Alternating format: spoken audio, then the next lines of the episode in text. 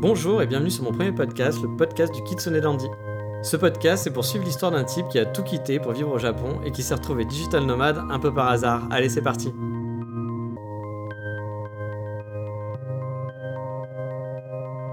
Bonjour tout le monde, aujourd'hui on va prendre l'avion pour aller découvrir mon ancienne maison, Kyoto. Et on va essayer de voir si la ville convient au digital nomade ou si elle pourrait te convenir à toi, oui toi qui m'écoutes là. Alors déjà on va reposer le contexte. L'année dernière j'ai vécu un an au Japon à Kyoto, où j'étudiais le japonais. Je vivais dans le centre-ville, dans un super appartement. J'avais le budget pour ne pas être dans un appartement traditionnellement pour gaijin, où on va payer pas trop cher, où tout est compris, mais où l'appartement est souvent un peu vétuste. Moi, c'était un immeuble qui était totalement neuf, un 35 mètres carrés, dernier étage, j'avais une super vue. C'était quand même assez chouette.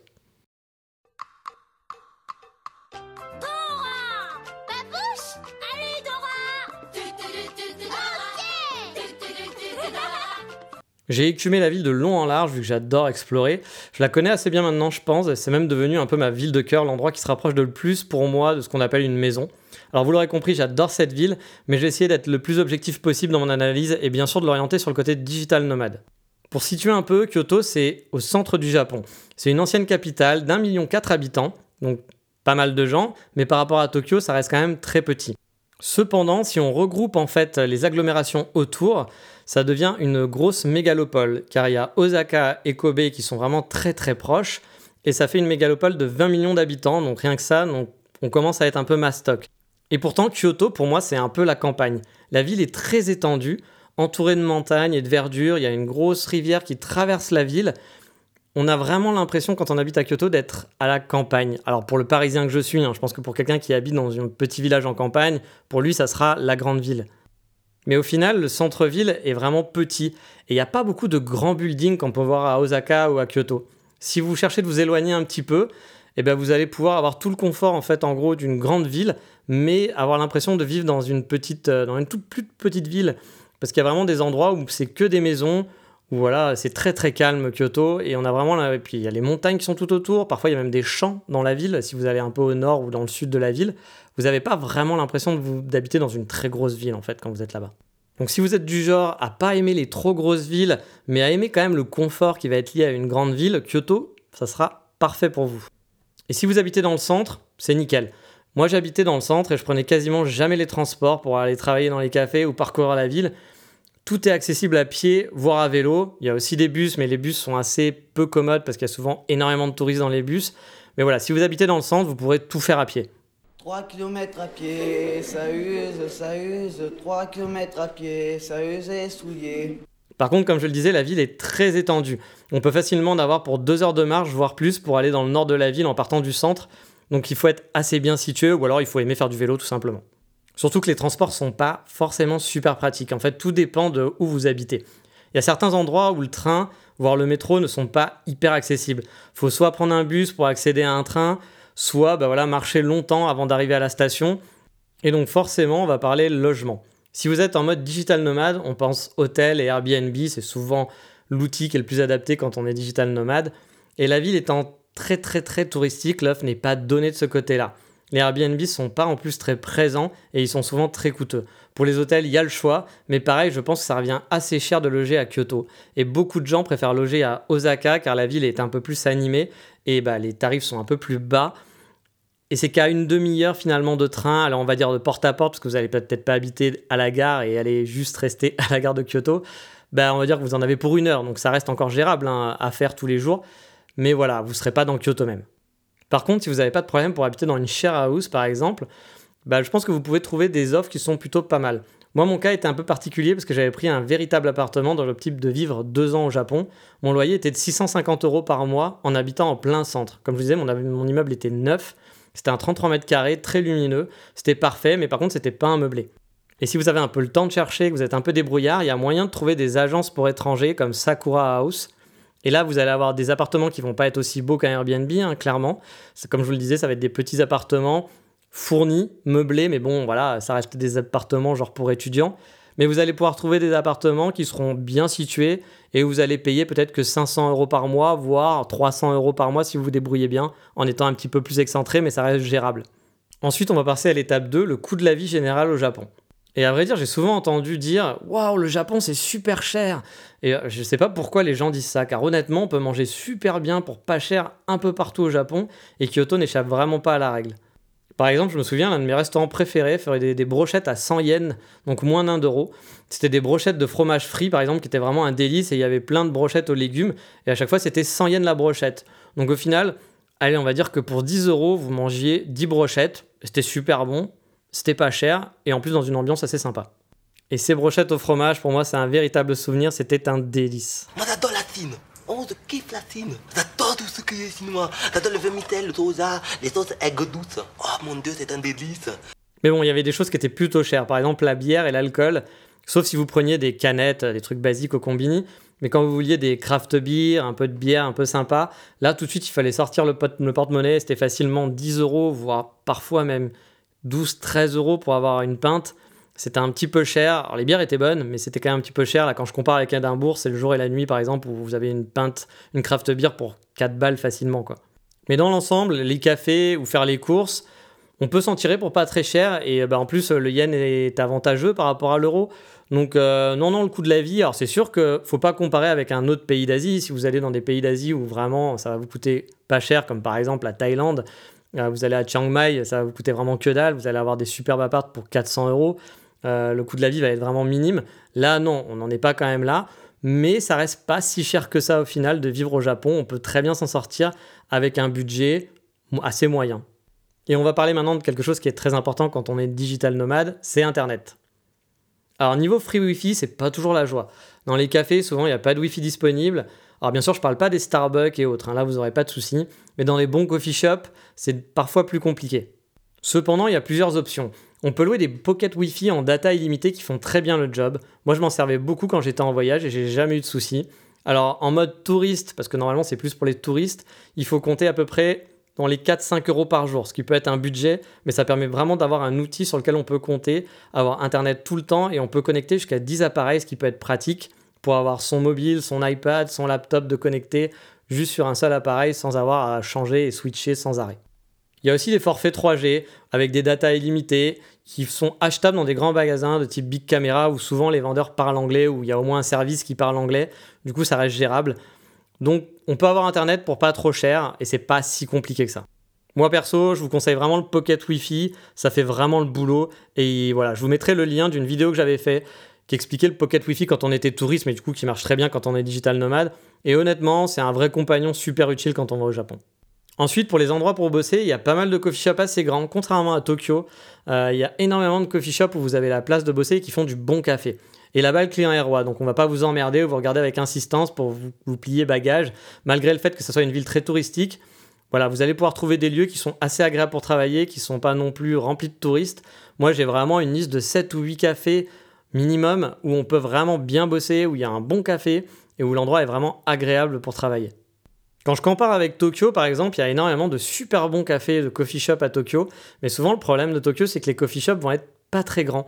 Et moi, j'aime pas trop m'incruster quand il y a que quelques places et rester toute la journée parce que voilà, vous avez un peu l'impression bah, de les gêner. À Kyoto, les espaces sont beaucoup plus grands dans les cafés. Je pense que les loyers sont beaucoup moins chers, clairement. Et donc, du coup, bah, c'est assez agréable et assez facile de trouver des espaces pour travailler. Encore une fois, je parle pas des Starbucks. Hein. Dans les Starbucks ou, les autres chaînes de ce genre, vous allez toujours trouver de la place et vous vous emmerderez personne.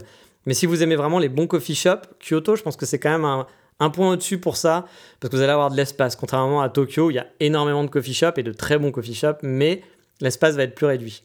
Mais voilà, quand on est digital nomade, il y a aussi le coworking, bien entendu. Alors moi, j'ai jamais essayé les espaces de coworking, mais je sais qu'il y en a un très bien qui s'appelle MTRL Kyoto. Euh, qui est vraiment magnifique. C'est-à-dire que le, building est très joli. On peut travailler sur une terrasse. Il y a des grandes tables, des petits espaces. Il y a même plein d'outils. Si par exemple vous êtes un digital nomade, mais plus dans la fabrication, par exemple, je sais qu'il y a des imprimantes 3D qui sont disponibles, enfin qu'on peut louer. Il y a aussi des outils pour bah, faire de la menuiserie ou pour faire par exemple, euh, bah, je sais pas, du tricot. Voilà, et euh, l'espace est vraiment super chouette, c'est très très beau et c'était pas très cher de mémoire. Donc MTRL Kyoto, si ça vous intéresse, je mettrai le lien dans la description. J'ai juste essayé pour boire des cafés là-bas, donc j'ai jamais tenté de travailler sur place, mais je pense que c'est un bon hub, parce qu'on peut aussi juste venir et boire un café. Mais c'est un bon hub, je pense, pour travailler à Kyoto, et en plus c'est central, c'est dans le centre, donc c'est parfait. Ensuite, on va passer à la vie en général sur place, parce que c'est aussi important, vous allez vivre plusieurs mois sûrement peut-être là-bas, donc c'est quand même bien de savoir où on va. La ville est super agréable à vivre. Déjà, c'est le Japon, donc c'est super sûr. Ça craint rien. Vous pouvez laisser votre portable sur, un, sur une table, personne ne vous le volera. Vous pouvez partir pendant une demi-heure, votre portable sera toujours là. C'est vraiment super sécur. Dans les rues, si vous êtes une fille, ça ne craint rien du tout. Voilà, c'est souvent ce qu'on entend, mais c'est vrai, c'est vraiment très agréable de vivre au Japon car ça ne craint rien. Il n'y a jamais d'embrouille, il n'y a jamais de problème. Alors je dis pas que ça ne peut pas arriver, mais c'est vraiment super rare. Vous pouvez, moi je me balade toujours avec, dans mon sac avec des tonnes de matos qui coûtent très très cher. Là-bas, j'avais aucun souci à le poser le long d'une rue, aller dans des toilettes, revenir. Mon sac était là, je savais que personne ne me le volerait. Niveau resto, comme je vous le dis, c'est une ville qui est très touristique, donc la ville est plutôt bien fournie. Euh, pardon, voilà, si vous aimez faire Pampalap euh, toute la nuit, c'est sûr que Kyoto, ça va pas être ça. Kyoto, c'est assez calme au final. Il y a beaucoup de touristes, mais euh, la ville reste calme. Disons que c'est pas, voilà, c'est pas une grosse ville. Mais vous avez Osaka qui est à 40 minutes au pire. Donc si vous avez vraiment besoin de gros buildings, d'aller dans des clubs, voilà, de voir énormément de monde et autres, à peine à 40 minutes en train, vous allez être à Osaka. Donc quand vous habitez Paris, par exemple, 40 minutes de métro, c'est rien. Donc vous avez un peu l'impression d'être dans la même ville. Au final, ça reste jouable. Et là, vous allez bah, passer dans une autre ambiance. Et du coup, c'est ça que j'aime bien aussi avec Kyoto. C'est que bah, le Kansai en général est très pratique. Il y a plein de trains pour aller dans plein d'endroits différents. Vous allez pouvoir passer de plusieurs grandes villes avec des ambiances différentes à des endroits très campagne où vous aurez personne à faire des balades en montagne, à avoir des magnifiques lacs pour aller se baigner. C'est vraiment super chouette le Kansai pour ça. Alors oui, j'ai pas précisé, le Kansai en fait c'est la région de Kyoto euh, qui va regrouper donc Osaka et Kobe entre autres. Et vous avez donc bah, plein de grosses villes qui sont dans le Kansai. Du coup, Kyoto, les week-ends, c'est vraiment génial. C'est-à-dire que la semaine, vous allez pouvoir bosser dans un environnement qui est assez calme, assez cool. Et les week-ends, si vous voulez faire des excursions vraiment différentes, vous avez un choix formidable.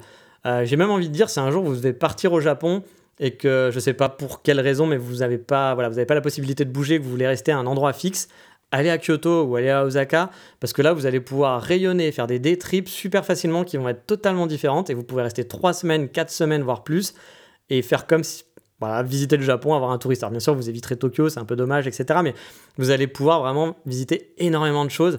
Kyoto en elle-même, c'est une ville-musée. C'est-à-dire que se balader dans Kyoto, vous allez pouvoir... Moi, je me suis baladé pendant un an dans les rues et j'ai toujours découvert des nouvelles choses et c'est juste sublime de se balader. Le seul point noir, je dirais, ça va être le tourisme. Mais là, justement, on va parler des inconvénients maintenant. Donc les inconvénients, comme je disais, il y a beaucoup de touristes. Après, on peut quand même faire bah voilà, abstraction si on arrive à habiter dans certains quartiers. Les touristes sont comme partout dans certaines régions de la ville et vont pas ailleurs. Donc il y a toujours moyen d'être dans des coins assez calmes, dans des cafés assez calmes, de vivre dans des coins plutôt calmes, parce que Kyoto, la nuit, vraiment à partir de 19h, c'est mort. Donc ça aussi, c'est un point qu'il faut prendre en compte. Si vous aimez le fait que ça bouge, euh, sachez que le soir, souvent, bah, vous avez l'impression d'être un petit peu tout seul dans les rues. Et c'est vraiment vrai, à part un ou deux quartiers qui bougent, le reste de la ville, c'est très très calme. Ensuite, il y a l'anglais. Si vous ne jurez que par l'anglais et que vous n'arrivez pas à accepter dans votre mode de pensée qu'on ne peut pas parler un minimum l'anglais, vous risquez d'être vraiment contrarié à Kyoto, car contrairement à Tokyo, et malgré la tonne de touristes, bah, peu de gens parlent anglais. Ça va être très difficile de vous faire des amis qui vont parler anglais ou autre. C'est vrai que c'est assez étonnant, hein, parce qu'il y a énormément de touristes qui viennent chaque année, mais le niveau d'anglais est très limité. Ils vont pouvoir vous servir un minimum dans certains cafés, dans certains restaurants, mais voilà, ils savent juste dire les deux, trois mots qu'il faut pour vous servir, ça s'arrête là. Après, vraiment, j'ai jamais eu de souci avec ça, hein, pour le coup. C'est-à-dire que c'est pas parce qu'on parle, les gens ne parlent pas anglais que vous n'allez pas pouvoir vous débrouiller et bien vivre. Moi, je me suis quand même pris un appartement comme un japonais, j'ai dû acheter des meubles, j'ai dû les acheter en ligne sur Ikea, me faire livrer, parler à un livreur qui parlait pas un mot d'anglais, acheter un frigo avec toute la fiche technique en japonais et le vendeur qui parlait que japonais. Et ben, vous savez quoi? Ben, j'ai pas eu de problème. Je me suis toujours débrouillé. Donc, si vous êtes un minimum débrouillard, et a priori, si vous êtes digital nomade, vous avez l'habitude de bouger, je pense que ne devrait pas y avoir de soucis. Par contre, il faut vraiment se faire à l'idée que l'anglais, bah voilà, euh, c'est un peu compliqué là-bas. Un autre point noir qui a été vraiment mon point noir personnellement, c'était l'été. L'année dernière, c'était l'horreur. Il faisait horriblement chaud. Bon, j'ai pas eu de chance, c'était la canicule.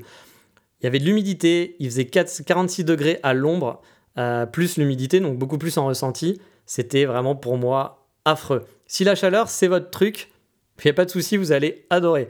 Moi, c'était pas le cas, et je peux vous dire que j'ai vraiment souffert pendant tout l'été, surtout que l'été avait duré du mois de juin jusqu'à octobre, ça avait été l'enfer. A priori, cette année, c'est un peu plus vivable, d'après ce que j'ai compris. Mais bon, c'est quand même des 36 degrés, des 40 degrés.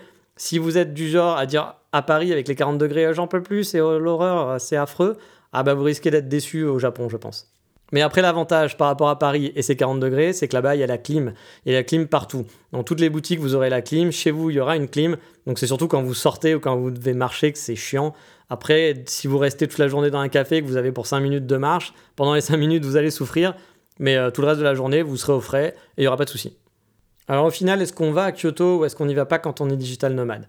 Si vous êtes du genre euh, pas prise de tête, Airbnb, je veux pas me faire chier, je veux que les gens parlent anglais, je veux pas, voilà, je veux pas que ce soit compliqué, ça sera peut-être pas fait pour vous. Par contre, honnêtement, sinon, je pense que c'est une ville qui est hyper agréable à vivre. Moi, j'ai vraiment eu un gros coup de cœur. J'ai encore en tête le fait de traverser cette grande rivière, la Kamogawa, qui traverse euh, la ville bah, du sud au nord. Euh, pour aller dans les cafés, pour rentrer de chez moi jusqu'au café, c'était super agréable tous les jours de marcher là. Il n'y avait pas tant de touristes que ça.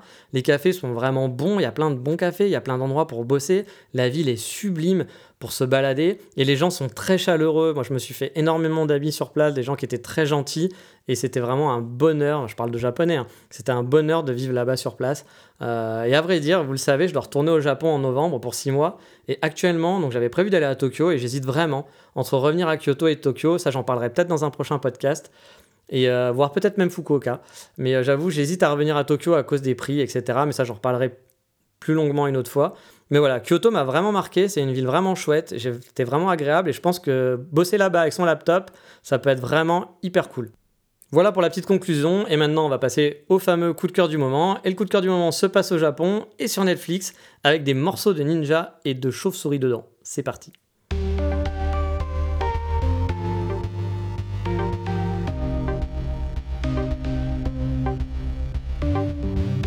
Et eh oui, je vais vous parler de Batman Ninja. Non, j'ai pas totalement perdu la tête, Batman Ninja. Batman Ninja, c'est un film d'animation disponible sur Netflix de DC Comics. Ouais, on dit DC Comics, mais bon, vous savez, mon anglais est pourri. Hein. Et je vais essayer de pas vous spoiler et de faire bref, même si l'histoire, franchement, c'est pas le point fort du film. Hein. C'est donc les aventures de Batman au temps d'un Japon féodal. Et visuellement, c'est magnifique. Et c'est totalement what the fuck. On trouve des centaines de références au Japon ou à l'animation japonaise qui raviront les fans du pays Franchement, c'était génial, j'en ai pris plein la tronche. À vrai dire, il était dans ma liste des trucs à avoir depuis un bail, mais je suis pas un grand fan de super-héros. Je suis pas du tout à jour sur les Avengers et je m'en fiche un peu, à vrai dire. Et donc j'avais un peu de mal à me lancer. Et au final, je me suis pris une claque. J'ai été totalement hypé pendant 1h30. Visuellement, c'était assez ouf, mélangeant des styles japonais assez différents. L'intégration des méchants et des héros d'ici à la culture japonaise est vraiment top. Et euh, bien entendu, je le conseillerais de le voir en japonais en audio, sinon ça n'a pas vraiment d'intérêt, ça casse un peu l'ambiance. C'est un petit ovni dont on se rappellera clairement pas de l'histoire, parce que l'histoire elle est vraiment pas top, mais pour tout le reste, waouh, c'était juste génial, j'ai passé un super moment. Encore une fois, ça va pas être le film de ma vie, mais vraiment j'étais content de le voir, et euh, il y a des instants what the fuck sur la fin où tu te dis ouais, là ils sont partis très très loin. Donc voilà, c'est fini pour aujourd'hui. Je vous rappelle ce que je rappelle toujours, mais s'il vous plaît, parce que pour l'instant j'ai eu que deux évaluations sur iTunes et je sais que vous êtes beaucoup plus à écouter. Si vous pouvez prendre le temps d'aller sur iTunes, de laisser un petit commentaire et une note, ça serait vraiment chouette pour faire connaître le podcast. Et euh, j'ai une petite annonce à vous faire aussi. Je vais sûrement passer ce podcast en bimensuel. Donc euh, faire un épisode toutes les deux semaines. Alors non pas que je me lasse de faire des podcasts ou que je n'ai pas le temps. Alors j'ai pas le temps de faire plein de podcasts et c'est justement pour ça car j'ai envie de lancer un autre podcast spécialisé sur le Japon. Comme vous voyez, celui-là est un petit peu long parce que le Japon, bah, ça me parle et j'ai énormément de choses à raconter. J'ai envie de partager tout ce que j'aime du Japon, que ce soit le voyage, que ce soit la vie sur place. Et donc je suis en train de travailler sur un nouveau podcast et qui du coup, bah voilà, j'essaierai de le diffuser une semaine sur deux. Le podcast du Kitsune Dandy et nouveau podcast, mais je vous en parlerai. Ça devrait sortir pendant le mois d'août mais j'en parlerai dans une prochaine émission dès qu'il sera en ligne. Donc en attendant, c'est vraiment fini pour aujourd'hui. Dans le prochain épisode, on va parler argent et plus précisément des banques en ligne et des nouvelles banques pour auto-entrepreneurs. Parce que c'est vrai que c'est quand même très très pratique ces nouvelles banques quand on bouge de pays en pays. Mais ça, ce sera pour le prochain épisode. Allez, ciao, bye bye